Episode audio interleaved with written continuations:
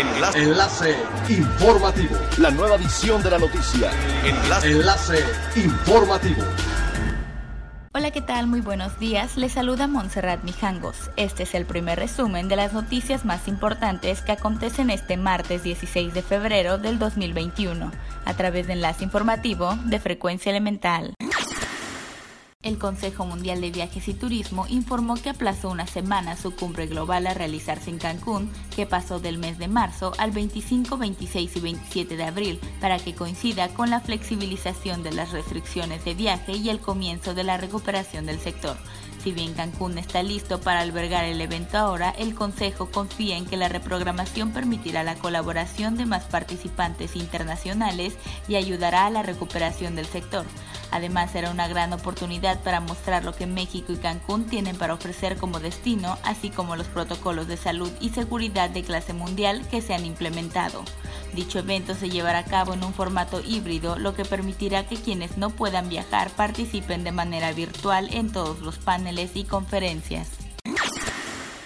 Hace 10 años llegaban a Cancún entre 100 y 120 mil jóvenes estudiantes norteamericanos en el periodo vacacional conocido como Spring Break. Sin embargo, según informó el director del Consejo de Promoción Turística de Quintana Roo, Darío Flotocampo, esa cifra ha ido disminuyendo hasta llegar a unos 15 mil o 20 mil en los últimos años. Indicó que es complicado averiguar mediante las diferentes plataformas de reservación quién es el estudiante que viene con su grupo de amigos a pasar ese periodo al Caribe mexicano, específicamente a destinos como Cancún, Playa del Carmen y Tulum. En ese sentido, recordó que el Spring Break abarcará este año de mediados del presente mes hasta finales de marzo, segmento que desde tiempo atrás es operado por un número muy reducido de agencias de viaje. Ante la disminución de este paciente para dicho periodo, Floto Campos señaló que no hay un turista alternativo para sustituirlo.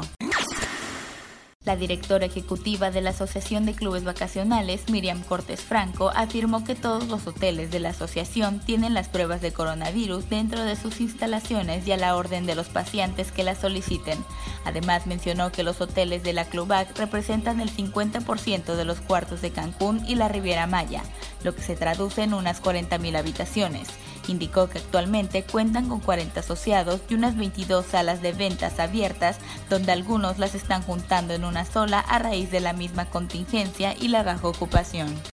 Es elemental tener buena actitud y mantenernos positivos. Por ello, también las buenas noticias son elementales.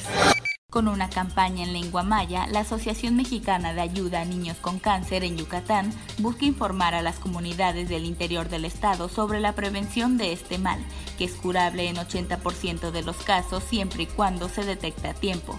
La iniciativa fue presentada en el marco del Día Internacional del Cáncer Infantil. Como facilitadores del derecho a la salud en la Asociación Mexicana de Ayuda a Niños con Cáncer, son constantes observadores del fenómeno que genera el cáncer. El director del proyecto, Walter Mena, explicó que se han dado cuenta de que la comunidad maya hablante, al acudir a Mérida a recibir su tratamiento, llegan con las etapas más avanzadas, pues no lograron detectarlo en tiempo y forma.